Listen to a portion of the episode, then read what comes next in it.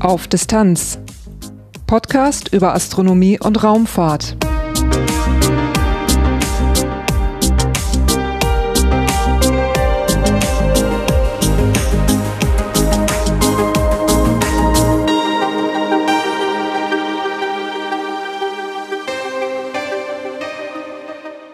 Hallo und willkommen bei Auf Distanz. Dieses ist Episode 84, erschienen am 25. Januar 2024. Dieses Mal geht es um die Lagrange-Punkte. Und ich habe gelernt, man nennt sie auch Liberationspunkte. Über diese Punkte und besonders über L2 war hier im Podcast immer wieder mal die Rede. Raumfahrtmissionen wie das James Webb Space Telescope, Euclid, Gaia, Herschel, Planck und einige mehr sind hier platziert. Einige der Vorteile der Lagrange-Punkte kamen hier im Podcast auch schon zur Sprache, aber es gibt auch noch einige mehr. Man kann trotz der großen Distanz dort ziemlich gut hinreisen, man kann mit wenig Aufwand dort bleiben und auch in der Astronomie haben die Lagrange-Punkte eine Bedeutung. Über all das und warum das so ist, sprach ich mit Dr. Florian Renk. Er ist Head of Mission Analysis am Europäischen Raumflugkontrollzentrum ESOC der ESA in Darmstadt. Nach dem Interview gibt es wie immer einen kurzen Teil in eigener Sache. Durch die Sendung führt euch Lars Naber. Titelthema Am 1. Juli 2023 wurde die ESA-Raumsonde Euclid ins All gestartet. Ziel von Euclid war der Lagrange-Punkt L2. Wie schon zuvor sprach ich mit Dr. Kai Nöske über diesen Punkt und einige seiner Besonderheiten und Kai sagte mir im Gespräch Folgendes. Wenn du mal alle Aspekte genau nachfragen willst, warum L2, solltest du hier mal in der Missionsanalyse am, am ESOC äh, nachfragen, die sich damit beschäftigen. Ich habe mich dann mit dem ESOC in Verbindung gesetzt und am 28. September 2023 hatte ich dann einen Termin vor Ort in Darmstadt. An diesem Tag konnte ich für vier verschiedene Podcast-Episoden Interviews aufzeichnen und dieses über die Lagrange-Punkte ist das erste davon. Würdest du dich bitte eben vorstellen? Ja, mein Name ist Florian Renk. Ähm, ich bin schon eine ganze Weile bei der ESA ähm, und inzwischen in der Funktion als ähm, ja, Head of the Mission Analysis Section. Head of Mission Analysis, was macht ihr? Ja, wir machen eigentlich die Bahnplanung der Satelliten, die unsere Kollegen dann in Zukunft fliegen werden. Ähm, a priori, das heißt, wir schauen, wie viel Delta V, also wie viel Geschwindigkeitsänderung muss ein Satellit durchführen, damit er an seine äh, endgültige Position kommt oder seinen endgültigen Zielort erreicht. Und damit natürlich auch solche Geschichten wie wie viel Treibstoff muss er mitnehmen, welche Raketen können wir benutzen, wo müssen die Raketen den Satelliten abliefern, damit er eben entsprechend äh, ja sein Ziel erreichen kann und äh, dann eben alles, was drumherum hängt, also an, an diesen Geschichten, zum Beispiel die Navigationsanalyse, also können wir den Satelliten überhaupt auf dieser Bahn navigieren oder also die, die benötigten Korrekturmanöver durchführen?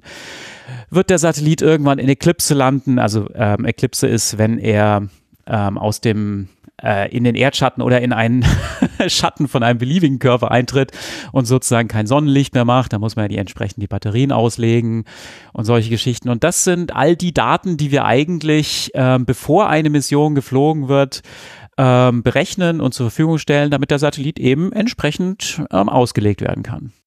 Jetzt sagtest du, du machst Head of Mission Analysis. Das ist also die Leitung der Abteilung. Ja, genau. was bringt das noch mit sich zusätzlich zu dem, was du sagtest? Naja gut, es muss eben äh, erstmal die gesamte Abteilung organisiert werden. Das, was eigentlich ein typischer Abteilungsleiter halt den ganzen Tag so macht. Und dann bringt das natürlich ähm, schöne Aufgaben mit sich, ein bisschen in die Zukunft zu schauen. Wie wird denn die Missionsanalyse und unsere Arbeit vielleicht in zehn Jahren aussehen? Das heißt, in welche welche Richtung gehen denn die Trends, welche Tools müssen wir entwickeln, äh, welche Techniken müssen wir beherrschen, was für Missionen kommen denn. Ähm, ich weiß nicht, äh, es gibt ja zum Beispiel von unseren Science-Kollegen schon eine Vision für 2050 und da muss man sich natürlich anschauen, was sind da für Missionen dabei, was könnte sich zum Beispiel ändern, gibt es vielleicht neue Antriebstechniken äh, und ja, in diese Richtung äh, darf man dann planen. Es geht auch in ganz andere Bereiche rein, ähm, wie wir zum Beispiel Satelliten bauen. Das ähm, war früher ja eine sehr klassische Sache mit, sage ich mal, Dokumenten, in dem die Requirements an den Satelliten steht. Und auch das wird natürlich moderner. Ähm, Stichwort Model-Based Systems Engineering, also Digitalisierung. Und äh, ja, das sind die Dinge, die ich mir dann eben auch anschauen darf, wie wir das am besten in so eine Abteilung dann integrieren dürfen. Wenn ich fragen darf, was ist dein Werdegang? Wie kommt man in diese Position? Ich habe eigentlich einen sehr lustigen Werdegang, weil er sehr untypisch ist, weil er extrem gerade ist. Äh, ich habe ah. ja genau, deswegen ist er untypisch. Die meisten Leute haben tatsächlich einen Zickzack-Werdegang, würde ich mal behaupten. Ähm, bei mir ist der aber unglaublich äh, geradlinig. Also ich habe tatsächlich Luft- und Raumfahrttechnik studiert und wer hätte es gedacht? Ähm, ein Teil davon war die Vertiefung Raumfahrtsysteme. Ähm ich habe dann auch promoviert und zwar ähm, im Bereich äh, Liberationspunkte. Und zwar die Nutzung der Erde-Mond-Liberationspunkte für zukünftige Explorationsmissionen, also Stichwort Lunar Gateway. Ähm, das ging in die Richtung. Hab das dann äh, tatsächlich schon mit der ESA gemacht, über was damals Network Partnering Initiative hieß. Und ähm, ja, bin danach kurz als äh, ja, Postdoc bei der ESA gelandet. Ähm, und habe dann eben die Stelle in der Missionsanalyse bekommen, habe hauptsächlich wieder auf Liberationspunktmissionen gearbeitet. Ähm, Herschel, Planck, Gaia, Lisa Pathfinder, James Webb, Euclid, ähm, ja, und eben auch an den Mondmissionen. Und irgendwann ähm, dürfte ich dann sozusagen den nächsten Schritt machen irre. Finde ich cool.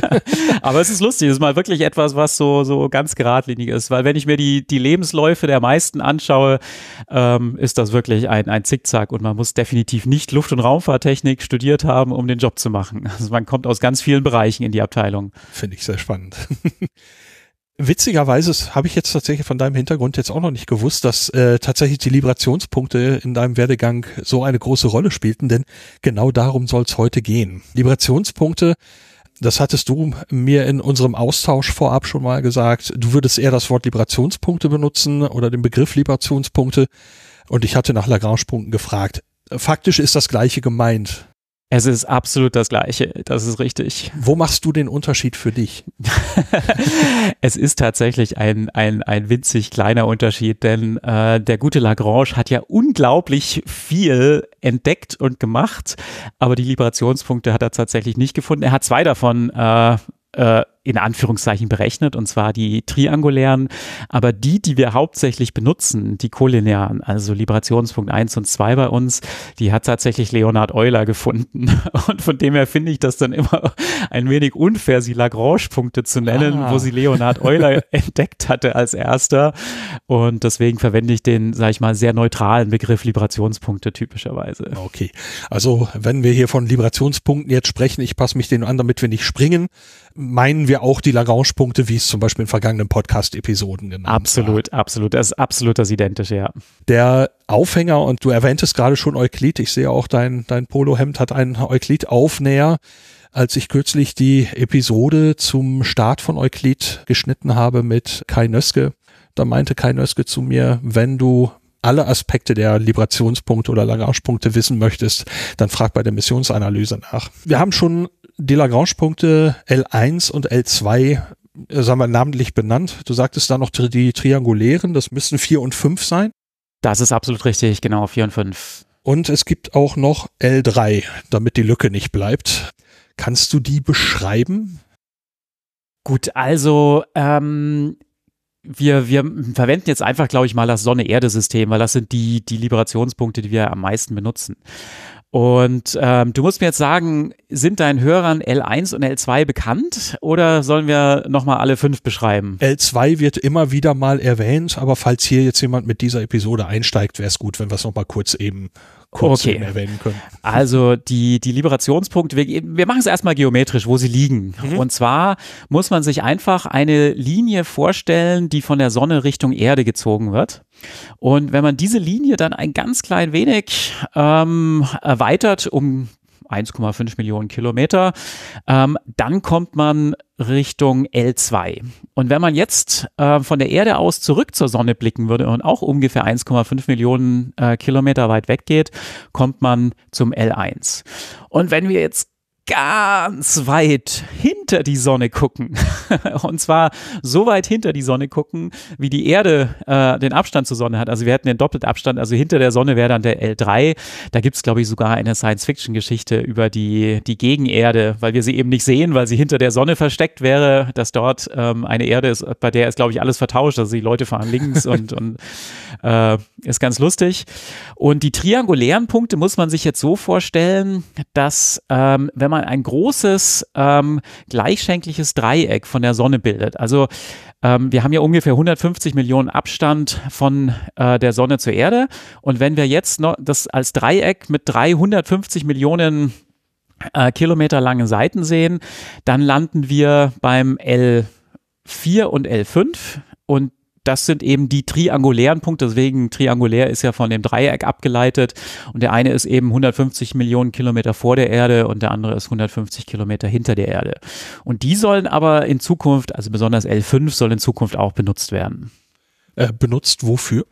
Ähm, in dem Fall ist es unsere Space Weather Mission Vigil, also Space Weather Weltraumwetter, und zwar zur äh, Sonnenbeobachtung. Und das ganz Tolle ist, dass wir dann die Sonne-Erde-Linie eben von der Seite sehen. Und ähm, wenn irgendwelche äh, Sonnenstürme die Richtung Erde gehen, dann würde man eben nicht von vorne auf den Sturm gucken, wo man eigentlich gar nicht viel sieht. Das kann man sich ja wie bei einer Wetterfront, man sieht einfach nur, ja, der Regen kommt auf mich zu, aber was hinter dem Regen ist, sieht man nicht. Und wenn man eben von dem L5 seitlich ähm, draufschaut, dann sieht man in Anführungszeichen das, das, das komplette Gebilde, was sich dann auf die Erde zubewegen würde, inklusive Geschwindigkeit und, und dieser Geschichten. Also das ist eine sehr spannende Mission, äh, Vigil. Vigil. Ja. Okay. Hieß früher mal Lagrange. Ach, guck. Die frühere Lagrange-Mission, aber inzwischen unter Vigil bekannt. Also es ist eine sehr spannende Mission. Mit der Nachfrage bin ich jetzt von der Theorie abgeschweift und komme nochmal zurück. Ein Lagrange-Punkt, wir haben in den Podcast-Episoden vorher schon gehört und jetzt gerade mit L5 dort in der Nähe platziert man Raumfahrzeuge. Das kann man tun, weil es eine bestimmte Eigenschaft gibt dort. Was zeichnet diese Eigenschaft aus? Also es gibt eine, eine Definition von, von Liberations- oder Lagrange-Punkten, die ich jetzt zitieren könnte, die versteht aber keiner. Ähm, das ganz Besondere an diesen Punkten ist, dass sich die Gravitationskräfte eben von zwei Körpern eben so ergänzen, dass man mit diesen Körpern mitrotieren kann. Also dass sie die relative Position nicht verändern. Und wenn man ein bisschen äh, Hintergrund in Orbitmechanik hat, äh, kann man sich das so vorstellen, dass je näher ich an einem Zentralkörper bin, desto schneller muss ich den ja umlaufen. Und je weiter ich weg bin, äh, desto langsamer wird die Umlaufgeschwindigkeit und desto ja, höher ist die sogenannte Umlaufperiode. Und wenn man sich jetzt den L2 vorstellt, der ist ja jetzt 150 Millionen Kilometer weiter von der Sonne weg als die Erde. Das heißt, wenn, wenn die Erde nicht da wäre, dann wäre ich in Anführungszeichen ja weiter draußen und hätte damit eine längere Umlaufperiode. Und damit wäre, ähm, was auch immer an diesem Punkt wäre, langsamer und würde hinter die Erde zurückfallen. So. Äh, jetzt ist das aber so, dass an diesem Punkt natürlich ein, ein Satellit äh, nicht nur die Anziehungskraft der Sonne sieht, sondern ebenfalls die Anziehungskraft der Erde sieht. Ähm, das weiß der aber gar nicht der sieht ja nur, ich habe ein bisschen höhere Anziehungskraft. Also was virtuell für den Satelliten passiert ist, ist, dass die Sonne in Anführungszeichen ein bisschen größer geworden ist für ihn. Rein virtuell. Er sieht ja einfach nur die Kombination von zwei Anziehungskräften. Und deswegen, obwohl er weiter draußen ist, kann er mit einer höheren Geschwindigkeit ähm, in diesem Kreisorbit um die Sonne bleiben, weil er eben denkt, oder was heißt denkt, er denkt natürlich nicht, er bekommt die kombinierte Anziehungskraft von äh, Sonne und Erde und hat damit, ähm, obwohl er weiter draußen ist, die höhere Umlaufgeschwindigkeit.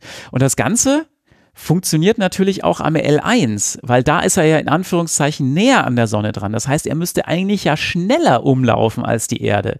Das heißt, er müsste der Erde vorne weglaufen. Was der Satellit jetzt aber erfährt, ist natürlich, dass die Anziehungskraft der Erde die Anziehungskraft der Sonne leicht verringert. Ja, weil er, äh, die Erde zieht am L1 ja ein bisschen in ein ganz kleines bisschen andere, in die andere Richtung. Und damit, obwohl er näher an der Sonne ist, kann er in Anführungszeichen langsamer umlaufen, als er eigentlich müsste. Und das ist eben das, was die Librationspunkte auszeichnet, dass einfach die, die Anziehungskraft an diesen Punkten exakt ähm, sich so ausgleicht oder so ergänzt, also so ergänzt, dass man eben mit den Körpern umlaufen kann. Und da gibt es eben, wenn man die Berechnungen anstellt, nur diese fünf Punkte, äh, wo diese Bedingung eben erfüllt ist. Das bedeutet jetzt, wenn man jetzt aus mit irgendwelcher Magie ähm, im Prinzip den, den Librationspunkt wegnehmen könnte. Man denkt jetzt sich einfach mal eben die, ja, das funktioniert eigentlich nicht, aber angenommen, durch Magie würde dieser Punkt jetzt mal eben nicht wirken.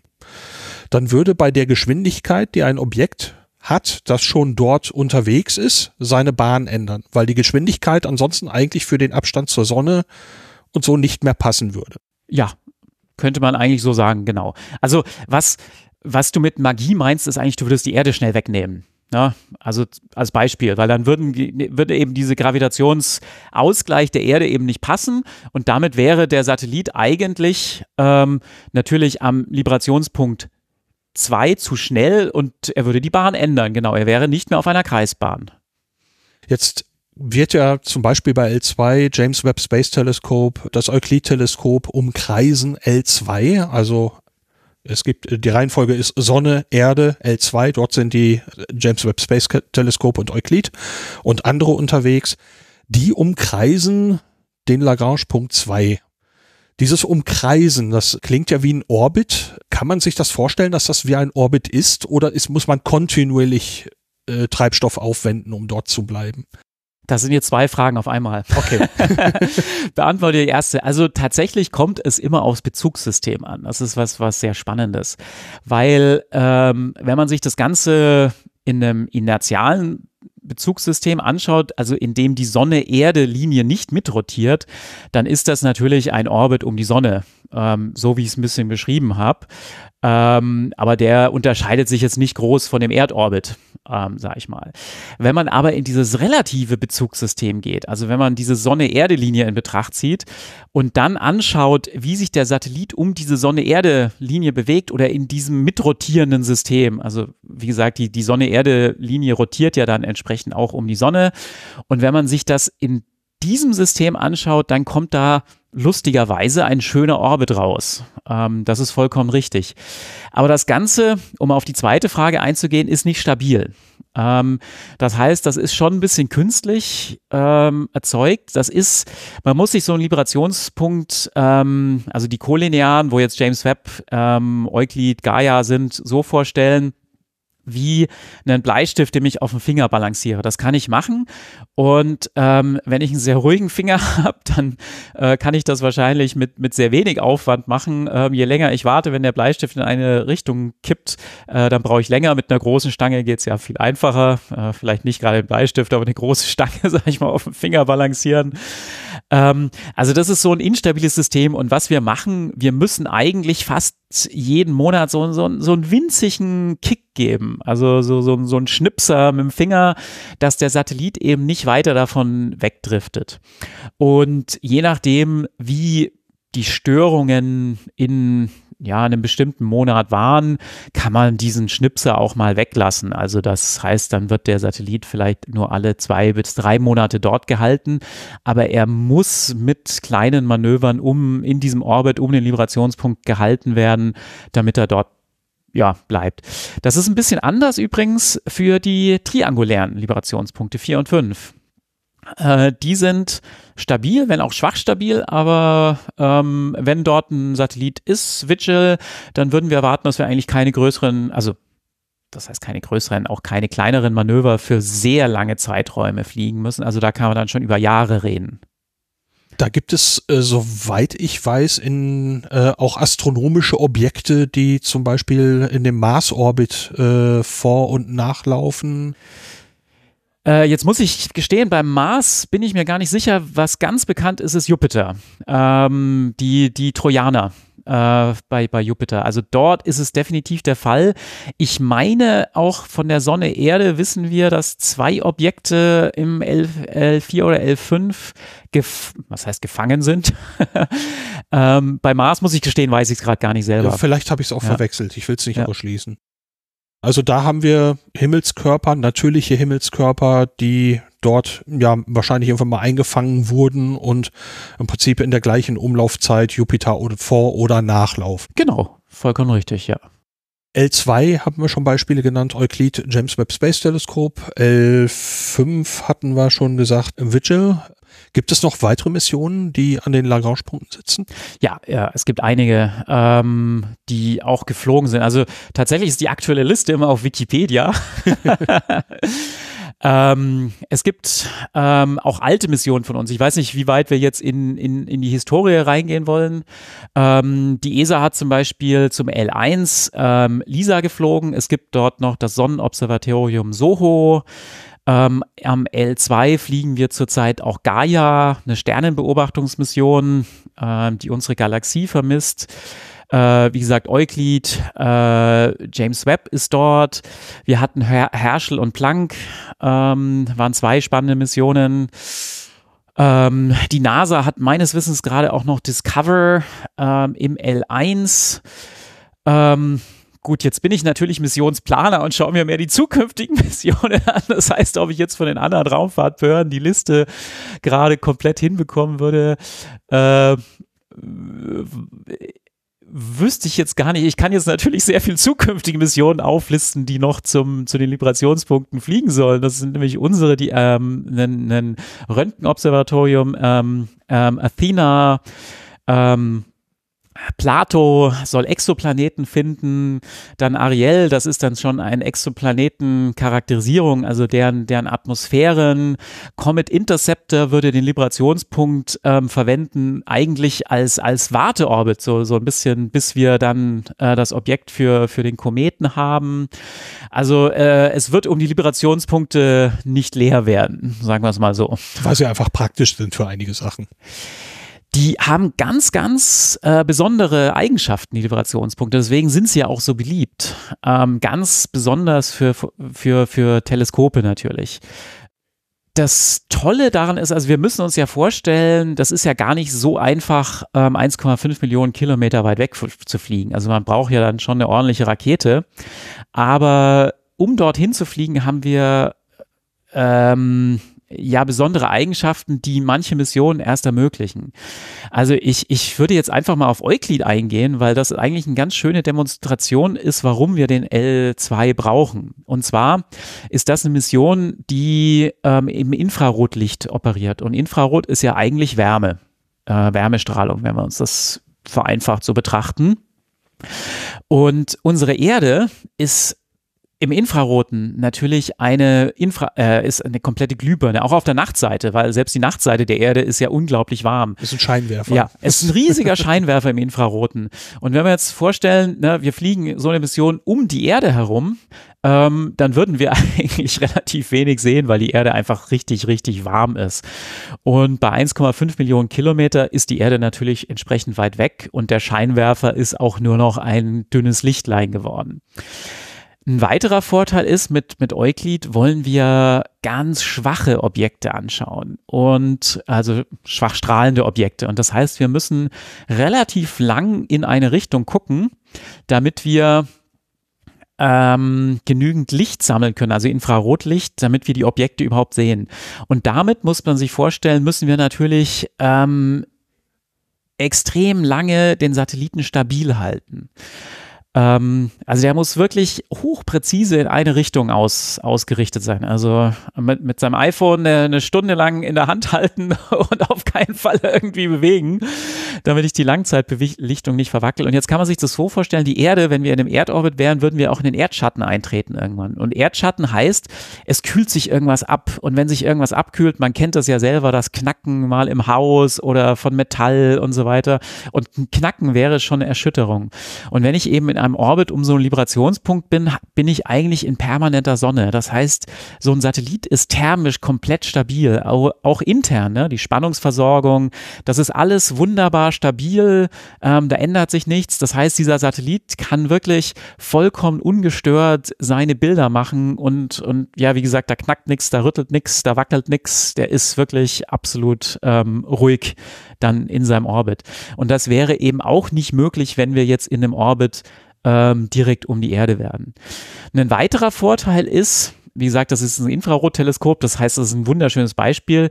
Wir können die Sonne, die ja natürlich auch ein super Infrarotstrahler ist, die Erde und den Mond alle in einer Richtung halten. Und ähm, wenn man sich jetzt Euklid vorstellt, dann ist das einfach ein Teleskop mit einer Platte auf der Seite. Und diese Platte schirmt das Teleskop von der Wärme ab und erzeugt natürlich, weil auf der Platte sind dann auch noch die Solarzellen ähm, Energie, damit wir es betreiben können.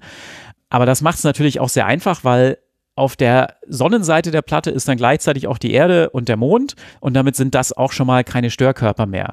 Und ähm, ja, das zeichnet natürlich den Librationspunkt aus für jetzt ähm, Astronomiemissionen. Ganz anders natürlich, wenn ich die Sonne beobachten will, gehe ich natürlich zum L1. Da habe ich dann natürlich einen absolut unbeschränkten Blick auf die Sonne. Da kann die Erde nie im Weg sein. Da kann die Erde nicht im Weg sein, genau. Und jetzt könnte man natürlich sagen, warum gehe ich nicht einfach irgendwo von der Erde weg, wenn ich solche ja, Beobachtungen machen will, geht natürlich auch. Ich könnte den Satelliten natürlich einfach rausschicken, ja.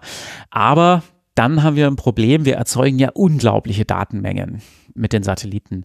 Und die müssen wir über die Entfernungen natürlich noch zur Erde bekommen. Und wenn der Satellit jetzt irgendwie von der Erde wegdriften würde, je weiter weg ist, desto niedriger ist die Datenrate. Man kennt das auch mit seinem Mobiltelefon. ist der Sendemast mal ein bisschen weiter weg, geht's von 4G auf LTE, dann irgendwie ein 3G und dann nur noch auf Edge und ja. dann kommt nichts mehr rum. Oder das WLAN schon zu Hause, ne? Ja, genau.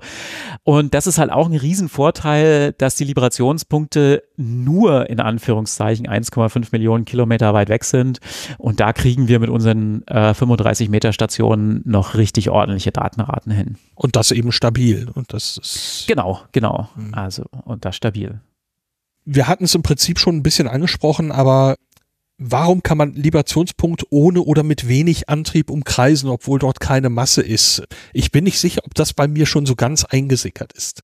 Ja, wie gesagt, das Umkreisen ist eben eine Sache des Bezugssystems. Wenn, weil wir, wir, wir stellen uns Orbits natürlich immer in einem Inertialsystem vor. Ja, dann, dann ist das dieser schöne Kreis. Und ähm, in einem Inertialsystem würde man einfach die Sonne umkreisen. Ja, man würde nicht den Liberationspunkt per se umkreisen. Und das ist wirklich einfach nur eine Änderung, äh, ja, wie, wie ich das Ganze betrachte und in welches Bezugssystem ich, ich gehe. Und in Wirklichkeit umkreist der Satellit eigentlich immer die Sonne und ist ein bisschen von der Erde gestört. Ich, also so würde ich das mal vereinfacht ausdrücken. Und wenn ich mir das dann eben in einem anderen Bezugssystem anschaue, dann wirkt das eben so, als ob der Satellit den Librationspunkt umkreist. Aber in Wirklichkeit ist das natürlich immer noch eine Bahn um die Sonne. Also er geht immer noch einmal im Jahr ähm, um die Sonne rum und hat dabei eben so eine ja, wie soll man sagen, so, so ein, auf Englisch ist das Wiggle. ja, so, so eine, ja, eben so eine Störung oder er geht mal ein bisschen weiter raus, ein bisschen weiter rein, ist damit eben schneller. Und, und das ist eben das, ähm, wenn das so ein exzentrischer Orbit ist, wenn ich schneller bin, dann gehe ich eben, eile ich der Erde vorne weg. Und wenn ich dann ein bisschen weiter rausgehe, äh, falle ich wieder hinter die Erde zurück. Und wenn ich mir das aber von der Erde anschaue, dann ergibt das diese Kreisbewegung. Und das wirkt dann so in diesem Bezugssystem, als ob ich den, also ich umkreise den Liberationspunkt natürlich dann tatsächlich, weil ich es mir eben in diesem Bezugssystem anschaue. Mhm. Aber das ist, das ist wirklich ein bisschen tricky, dass ich einfach meinen mein Standpunkt wechseln muss. Und von diesem Standpunkt aus ist es eben einmal fast ein Kreis um die Sonne und vom anderen Standpunkt aus ist es eben ein Kreis um den Librationspunkt herum. Das heißt, hätte ich jetzt eine magische Kamera, die von außen einfach auf den Punkt guckt und das Raumfahrzeug, das bei diesem Punkt sich bewegt, zum Beispiel Euklid, und wir bemerken nicht, dass wir uns gerade um die Sonne bewegen, dann würden wir den Orbit sehen. Vollkommen richtig. Es ist kein Kreis, mhm. ähm, um ganz spezifisch zu sein, aber ja, genau, du würdest den Orbit ähm, um, um den Vibrationspunkt sehen. Die können übrigens sehr schön sein, weil das sind manchmal nicht perfekte Orbits. Ähm, da gibt's dann so ja, äh, von der, wie soll man sagen, da ist so ein Austausch zwischen der ähm, Komponente der Bewegung, die innerhalb der Bahnebene stattfindet und außerhalb. Und wenn man sich das dann langfristig anschaut, kommen da richtig schöne Blütenblätter raus und Blumen.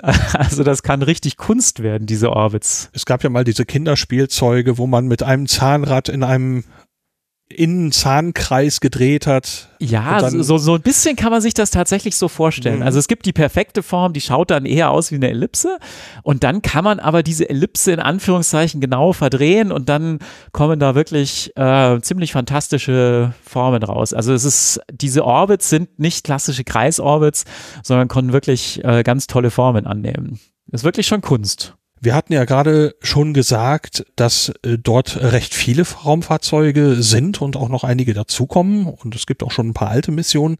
Aber es gibt nicht wirklich die Gefahr, dass es voll wird, denn diese Orbits, die sind recht groß. Ja, also da, das, das kann man sich wirklich in hunderttausenden Kilometern vorstellen. Also das ist jetzt nicht so, dass da irgendwie äh, wie im Erdorbit, dass wir in sag ich mal, hunderten Kilometer Höhe sehr viele Objekte haben. Also die, die Amplituden dieser Orbits bewegen sich wirklich im hunderttausende Kilometer Bereich. Also wir sind erstmal 1,5 Millionen Kilometer weit weg und dann haben wir viele hunderttausend Kilometer an Orbitdurchmesser. Also dass man sich da begegnet, ist ähm, sehr, sehr, sehr unwahrscheinlich. Und es kommt natürlich dazu, es gibt ähm, etwas anderes, während wir natürlich im Erdorbit das Problem haben, dass die Objekte stabil sind. Sie kreisen erstmal weiter um die Erde. Ist das natürlich so, dass die Liberationspunkte, wie wir vorhin gesagt haben, schwach instabil sind und deswegen ein Objekt äh, sich dort auch nicht halten könnte. Das heißt, selbst wenn, Gott bewahre, dass ein Satellit kaputt geht, ähm, aber selbst wenn ein Satellit kaputt gehen würde, würde er über ja viele Monate äh, dann den Liberationspunkt entsprechend verlassen und ja, es würde dort einfach selbst aufgeräumt werden durch die Orbitmechanik. Und weil der ja wahrscheinlich einen Bewegungsimpuls hat, würde er sich von dort, von der Stelle, von der Bahn wahrscheinlich auch wegbewegen. Ja, das ist genau. Man kann das aber nicht vorhersagen. Das ist tatsächlich ein bisschen stochastisch. Also ein Satellit, der jetzt, wenn wir einfach davon ausgehen, schnapp, wir schalten das, äh, die Lageregelung, ähm, nee, die Bahnregelung von dem Satelliten jetzt aus, ähm, dann hätte er eine 50-prozentige Chance, sage ich mal, in Sonnensystem ähm, zu fliegen. Oder mit einer 50-prozentiger Wahrscheinlichkeit würde er erstmal wieder zurück zur Erde fallen können.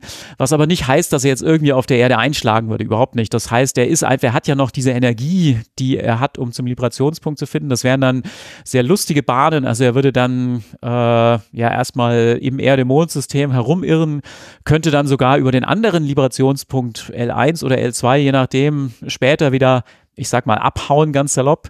Ähm, also das ist dann tatsächlich ein bisschen Chaos, was dann passiert. Also weil man dann tatsächlich schon ganz am Anfang diese 50-prozentige Chance hat, in welche Richtung er weggeht, äh, weil es einfach instabil ist. Und man kennt das ja, ich kann ja nur wieder zum zu, zu der Analogie kriegen, dass wir was auf dem Finger balancieren. Ich weiß ja auch nicht, in welche Richtung das dann wegkippen wird. Ne? Das kommt auf die Störung an. Vielleicht habe ich gerade ausgeatmet und dann fällt er von mir weg oder es kam ein kleiner Windstoß, dann fällt er zu mir rüber. Das ist eben das, was man nicht vorhersagen kann. Um bei dem Orbitbild zu bleiben, ist diese Wahrscheinlichkeit, wohin der Satellit reisen würde, dann davon abhängig, wo er sich gerade in diesem Orbit befindet? Nein, das ist vollkommen unabhängig da, davon. Also das macht keinen Unterschied. Das ist wirklich, weil wir ihn, er ist eben die ganze Zeit ähm, in diesem Balanceakt, wirklich. Ähm, und wie gesagt, wir, wir halten ihn ja jeden Monat mit einem Manöver genau auf diesem Balanceakt. Man kann sich das auch sehr schön vorstellen, dass man eine große Kugel hat ne, und, und oben eine kleine Kugel drauflegt. Und man hat einfach keine Ahnung, in welche Richtung auf dieser großen Kugel er dann runterrollt. Aber wenn er anfängt runterzurollen, dann gebe ich ihm einen ganz kleinen Schubs. Jetzt kann es natürlich sein, dass der ganz kleine Schubs zu klein war. Das heißt, er rollt mir wieder entgegen ja, also ich versuche ihn natürlich genau auf die Spitze, aber so ein Satellit ist ja auch ein technisches Gerät, was nicht 100% exakt funktioniert. Ne? Und dann könnte es jetzt sein, den Schubs, den wir gegeben haben, ach, vielleicht war er gerade ein Ticken zu groß. Dann fängt die Kugel an, auf der anderen Seite runterzurollen, weil wir sie gerade über die Spitze drüber geschickt haben. Und dann muss ich das nächste Mal von der anderen Seite den Schubs geben. Ähm, ja, ich glaube, das ist vielleicht so eine ganz, ganz gute Analogie. Und das finde ich sehr anschaulich, ja. Das, warum ist der Orbit oder der Abstand zum Librationspunkt äh, Hunderttausende von Kilometern so groß? Kann man das auch, könnte man, wenn man wollte, es kleiner wählen? Oder gibt es da einen Punkt, wo es maximal stabil ist in der Instabilität? Darum geht's gar nicht. Das hat ganz andere Gründe. Ähm, so, wenn man sich jetzt natürlich vorstellt, wiederum den L2, ähm, dann ist der erste Punkt, wenn ich direkt in den Librationspunkt gehen würde, dann hätte ich ja die Erde vor der Sonne. Und das wäre ja ein bisschen ungeschickt, weil ich ähm, dann im Erdschatten wäre.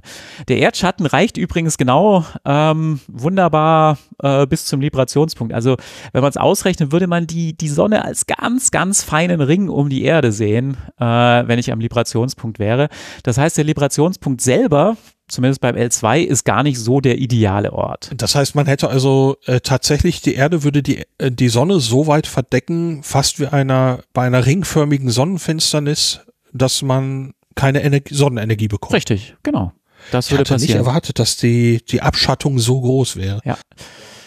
Und äh, ein zweiter Punkt ist, wie viel es kostet ähm, im Sinne von Treibstoff äh, einen Satelliten zum Liberationspunkt zu fliegen. Und da gibt es etwas, was orbitmechanisch ein bisschen komplizierter ist. Es nennt sich die Stable Manifold. ähm, das ist ein bisschen schwer zu verstehen, muss man sagen. Aber man, also, wie soll ich das sagen? Man soll sich einfach einen Schlauch vorstellen. Also wirklich, also jetzt vereinfacht genommen nimmt man einfach mal den Librationspunkt und stellt sich diesen Orbit um diesen Librationspunkt vor.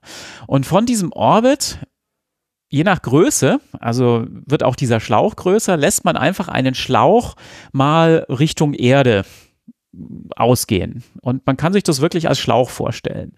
Und jetzt ist es so, dass ähm, wenn ich im Liberationspunkt selber bin, dann ist das ja nur eine Linie. Ist der Schlauch ja beliebig dünn und dieser, diese Linie trifft die Erde nicht. Das heißt, ähm, ich muss dann irgendwo auf diese Linie gehen und mit einem Manöver einschießen. Das heißt, ich brauche Treibstoff und muss ein Manöver fließen. Jetzt ist, wenn ich den Orbit um diesen Liberationspunkt dann langsam größer mache, wird dieser Schlauch auch größer. Ähm, oder hat, er bekommt einen Durchmesser. Und das heißt, ich kann dann an einer anderen Stelle auf diesen Schlauch in Anführungszeichen einschließen und braucht schon weniger Treibstoff ähm, und kann in einem Orbit um den Liberationspunkt dienen. Der ist aber ein kleinerer Orbit. Und jetzt muss man sich das vorstellen, wenn ich den Orbit noch größer mache, dann wird auch dieser Schlauch größer. Und irgendwann habe ich die Situation, dass dieser Schlauch, das ist eben dieses Stable Manifold, ähm, die Erde schneidet. Und das ist was ganz Tolles, weil dann kann ich mit der Rakete genau auf diesen Schlauch einschießen. Und das heißt, dass der Satellit selber in grauer Theorie, es passt natürlich nicht immer alles exakt, bräuchte der überhaupt keinen Treibstoff, sondern der würde dann auf diesem Schlauch eben zum Librationspunkt driften und automatisch in einen Orbit um diesen Librationspunkt gehen. Und das ist natürlich eine ideale Welt. Wow. Ich bin, bin gerade sehr, sehr ja. beeindruckt. das ist eben in der idealen Welt. Wir müssen natürlich immer Manöver fliegen, kleinere. Aber das absolut Faszinierende daran ist, dass wir den Satelliten natürlich sehr einfach bauen können. Der muss nämlich gar kein großes Antriebssystem mitnehmen. Ja, weil die Rakete erledigt den Job und schießt uns dadurch, dass der Orbit so groß ist, eben auf diesen Schlauch ein. Und das funktioniert aber nur, wenn der Orbit um den Liberationspunkt so groß ist, weil sonst dieser Schlauch la Stable Manifold eben leider die Erde nicht schneidet. Für manche Satelliten müssen wir ähm, aufgrund der, ja, wie sie eben ihre Mission durchführen, zum Beispiel Gaia oder Planck, müssen wir in kleinere Orbits gehen. Und die Satelliten müssen dann natürlich irgendwann diesen Einschuss auf diesen Schlauch auch machen und müssen daher dann auch ein Antriebssystem mitnehmen oder ein großes Antriebssystem. Ähm, aber wenn man jetzt, ich weiß nicht, wenn man sich jetzt Euclid anschaut, sieht man ja, da sind ja überhaupt keine großen Triebwerke jetzt irgendwo an dem Satelliten. Das sind alles eigentlich relativ kleine Triebwerke. Und das wurde auch mit Euclid gemacht. Also die, die Falcon 9 hat Euclid genau so eingeschossen, dass nur ganz kleine Korrekturmanöver notwendig waren um eben zum L2 zu driften, kann man fast schon sagen. Also das ist gar kein aktiver Einschuss in den L2, sondern man driftet dort wirklich einfach nur hin. Aber das funktioniert eben nur, wenn ich diese Größe der Orbits um den Liberationspunkt habe. Wie war das beim Web? Eigentlich absolut genauso. Also die Ariane 5 ähm, hat genau das gleiche gemacht. Die hat James Webb genau auf dieses Stable Manifold eingeschossen und deswegen sind äh, der James Webb Orbit und der Euclid Orbit eigentlich auch unglaublich ähnlich. Ähm, die sind nur spiegelverkehrt an der Ekliptik. Das liegt aber einfach nur am Einschussmonat, sage ich mal, wann, wann wir da günstig einschießen können. Beim Webb hat man gehört, dass mit der Ariane 5 der Weg so gut getroffen wurde, dass es mehrere Jahre Missionslaufzeit äh, wahrscheinlich extra gibt, weil man wenig Korrekturen machen musste. Ist das genau der Faktor, äh, das Treffen dieses Schlauchs, der diese Jahre gebracht hat? Absolut, absolut. Das ist natürlich so, wiederum, das ist ein technisches Gerät, auch eine, eine Rakete.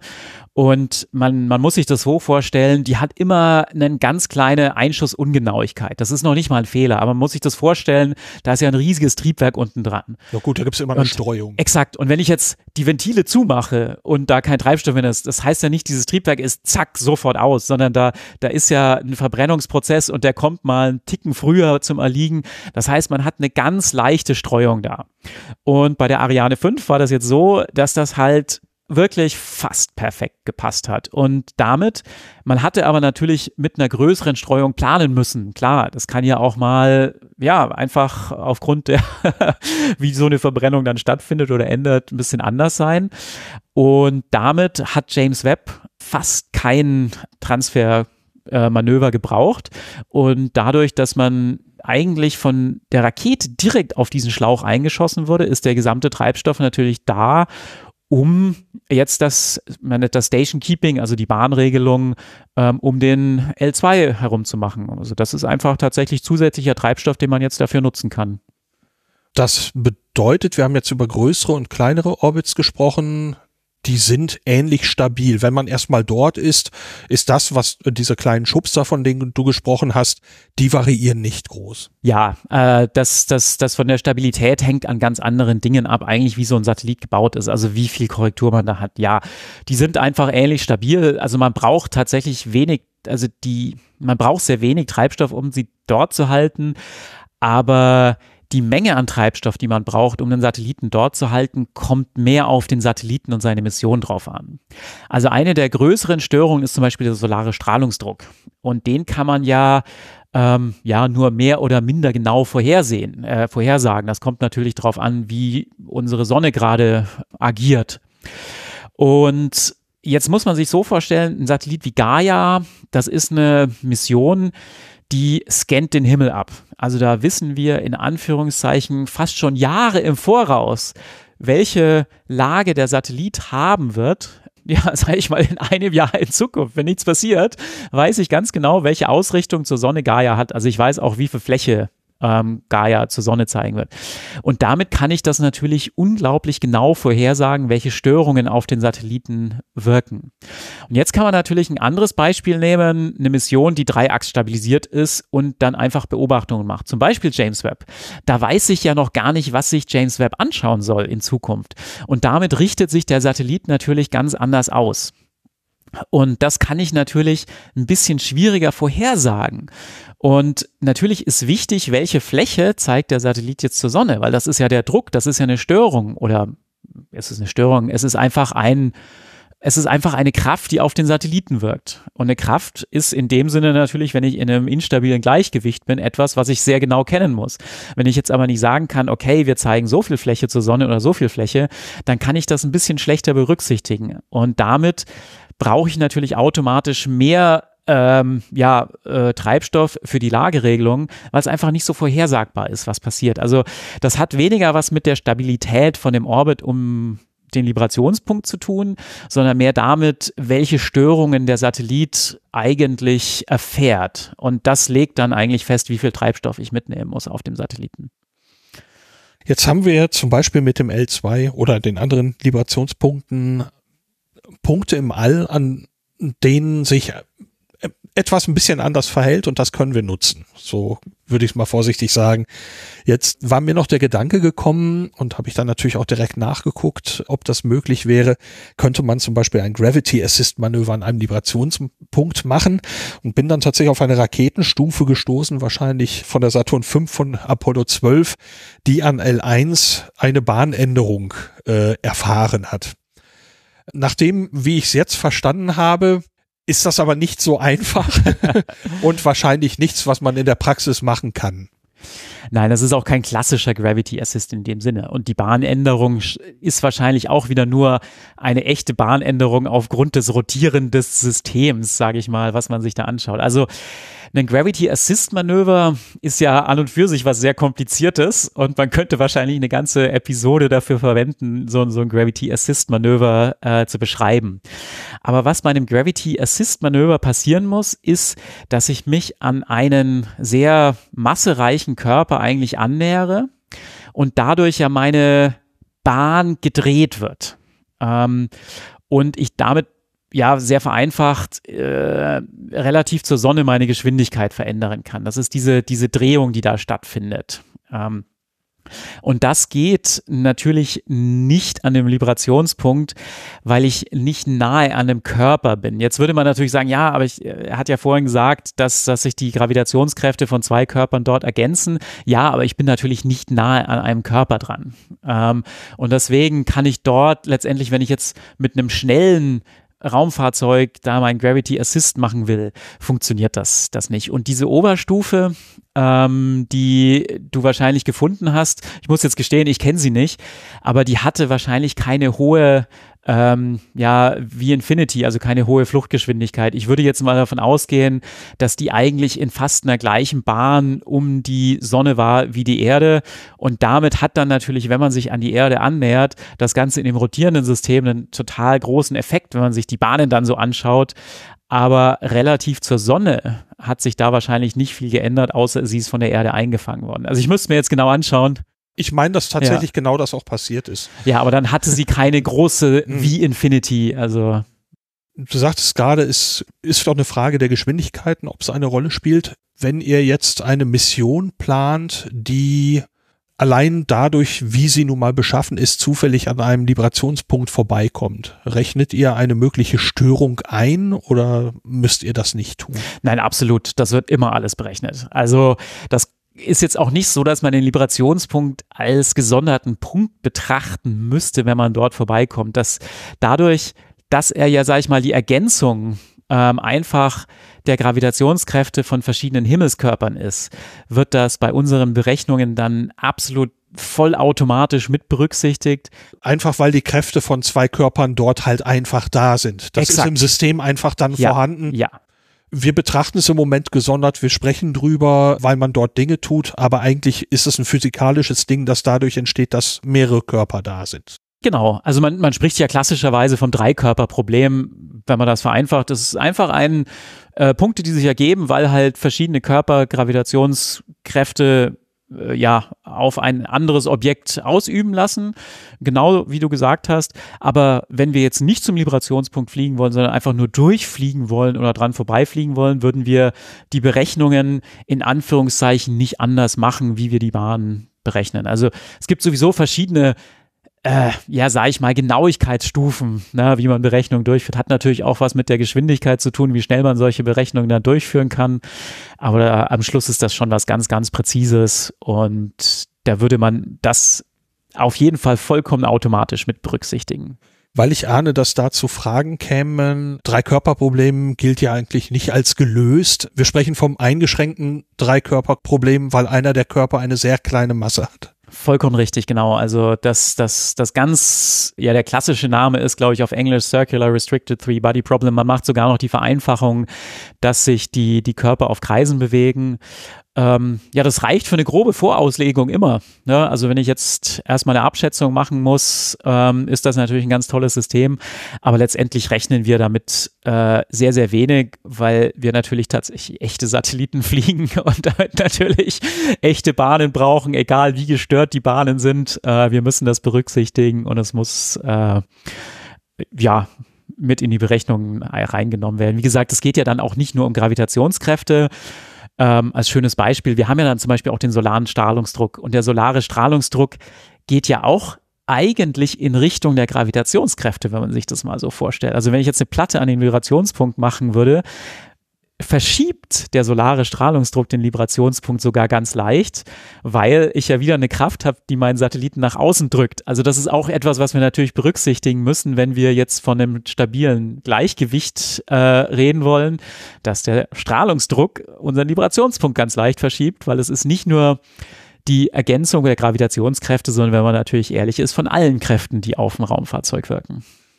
Und so klein die Kraft eben ist, sie wirkt über eine längere Zeit, sie wirkt dauerhaft, sie wirkt sehr konstant und deswegen müsst ihr sie einkalkulieren. Absolut, genau richtig, weil man muss ja sehen, im, im Weltraum sind ja sonst keine anderen Kräfte vorhanden. Ja, Gravitationskräfte, solarer Strahlungsdruck. Gut, wenn wir jetzt Erdorbits betrachten, würde sicherlich noch die Restatmosphäre, ähm, aber selbst die kleinsten Kräfte stören dann eben irgendwann. Ich fand es super spannend. Ich habe wahnsinnig viel gelernt und bin auch von einigen Fehlannahmen geheilt, glaube ich. Äh, dafür bin ich dir sehr, sehr dankbar. Es ist ja nicht unbedingt ein Fehler. Also es ist äh, ja vielleicht persönliche Präferenz, sag das mal, was die Namensgebung da anbelangt. Ach so, nee, ich meine jetzt gar nicht den Namen, sondern so die, die Überlegung mit dem Gravity Assist und Ach so, so. Das, ja, ja, ja. Ähm, waren so ein paar Ideen. Ich glaube, das Schöne ist, man muss sich äh, tatsächlich anstrengen, sich ein paar Sachen im Kopf vorzustellen. Man redet ja immer von Sonne-Erde-Linie und, und Bahnebenen und äh, ja, vielleicht formt man ja doch äh, auch mit den Schläuchen ein kleines Bild im Kopf und ich hoffe, dass es das Richtige ist. Jetzt, wo du Bahnebene sagst, ich nutze die Gelegenheit gerade, den Experten nochmal zu fragen. Es ist schwierig, aus der Ebene rauszukommen, oder? Äh, das ist auch wieder alles ist relativ, hat mal ein sehr weiser Mensch gesagt. Ähm, ja und nein. Ähm, dadurch, dass wir, also jetzt in Bezug auf die Liberationspunkte, dadurch, dass wir ähm, sehr effizient von unseren Startrampen in Europa äh, in die Äquatorebene einschießen und die Äquatorebene aber 23,5 Grad gegenüber der Ekliptik, also das ist die Bahnebene der Erde um die Sonne, ähm, einschießen, bekommen wir normalerweise automatisch eine Komponente außerhalb der Bahnebene, weil wir einfach sehr effizient von der Erde in die Äquatorebene einschießen. Die Äquatorebene hat aber eben diese Neigung relativ zur Ekliptik. Das heißt, wir schießen sowieso außerhalb der Bahnebene ein. Und damit bekommen wir auch diese ähm, ja, Bewegung, ähm, die außerhalb der Bahnebene stattfindet. Das ist übrigens auch wichtig, sonst würden wir ja äh, den Erdschatten kreuzen. Und das wollen wir ja nicht. Wir haben ja vorhin gesagt, wir wollen die Satelliten ja unglaublich thermisch stabil haben. Ähm, jetzt sagst du natürlich, es ist schwierig, außerhalb der Bahnebene rauszukommen. Das ist richtig, wenn wir jetzt die Geschwindigkeit der Erde um die Sonne betrachten. Ähm, dann ist diese Bahnebenenänderung, die wir sehen, wenn wir von dem Orbit um den Vibrationspunkt reden, natürlich lächerlich gering. Das heißt, wir sind dann nicht wirklich weit aus der Ekliptik rausgekommen, aber für unseren Librationspunkt-Orbit, dass wir schön den Orbit um, oder dass wir den Librationspunkt umkreisen, dafür reicht diese ähm, Komponente, die wir außerhalb der Bahnebene schießen, vollkommen aus. Mhm. Und äh, wenn man jetzt den Librationspunkt außen vor lässt und sagt, wir wollen tatsächlich mal ganz bewusst weit aus der Ebene raus. Dann würde man natürlich versuchen, das zum Beispiel über diese klassischen Gravity Assist Manöver zu äh, lösen.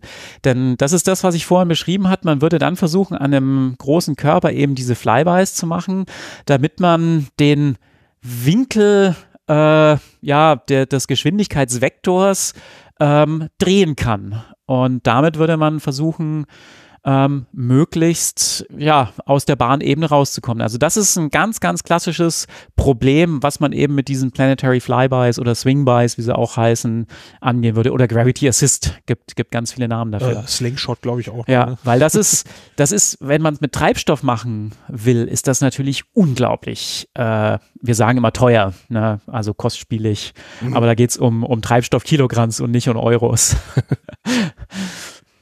wir haben mit Sonne und Erde zwei Körper, die an denen es diese Liberationspunkte gibt. Wenn man jetzt sich das Sonne, äh, das Erde-Mond-System anschaut. Das absolut das Gleiche, ja. Also wie wir uns das bei der Sonne Erde vorgestellt haben, muss man sich das bei Erde und Mond vorstellen. Es gibt genauso zwischen ähm, Erde und Mond den Liberationspunkt 1, hinter dem Mond den Liberationspunkt 2. Ganz grob sind die 60.000 Kilometer weit von der Mondoberfläche dann weg.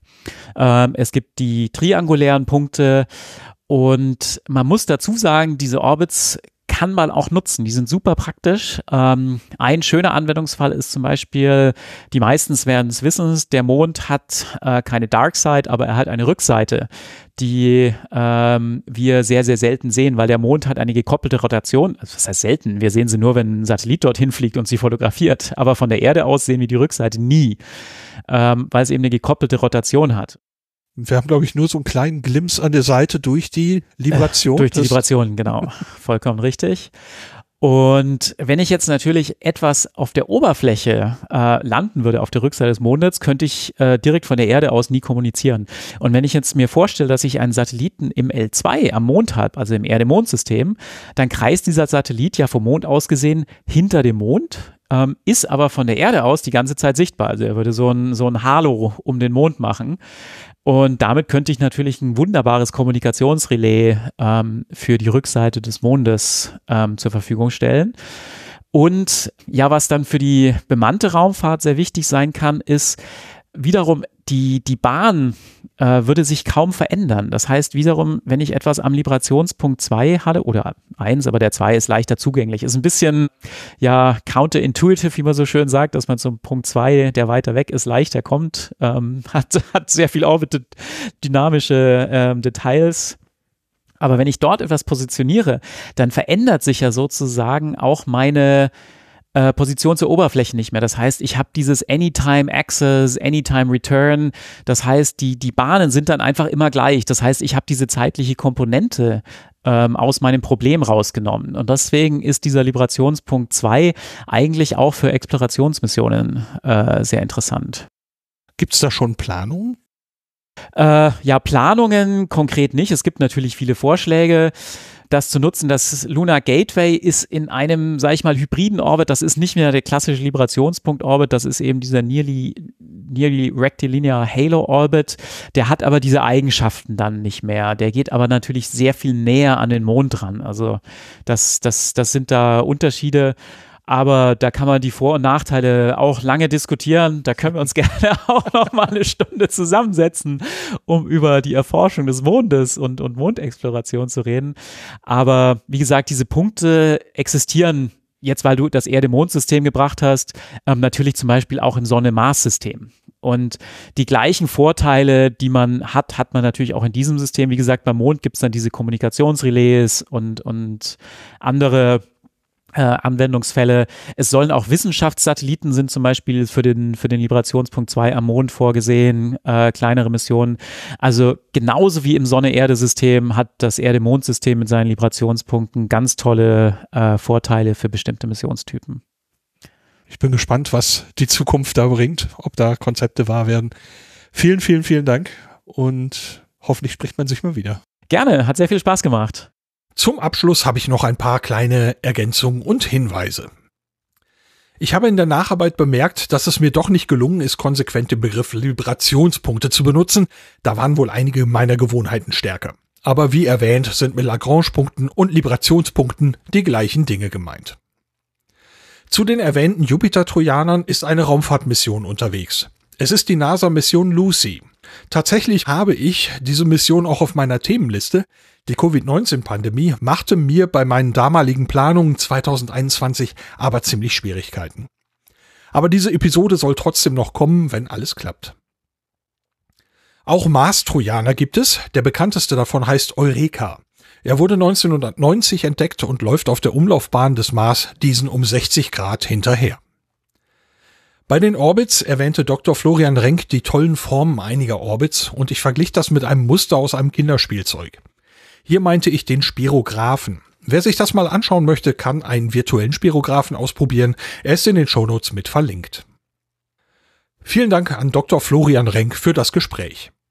Wie immer habe ich in den Shownotes zu dieser Episode Links zu weiterführendem Material zusammengetragen.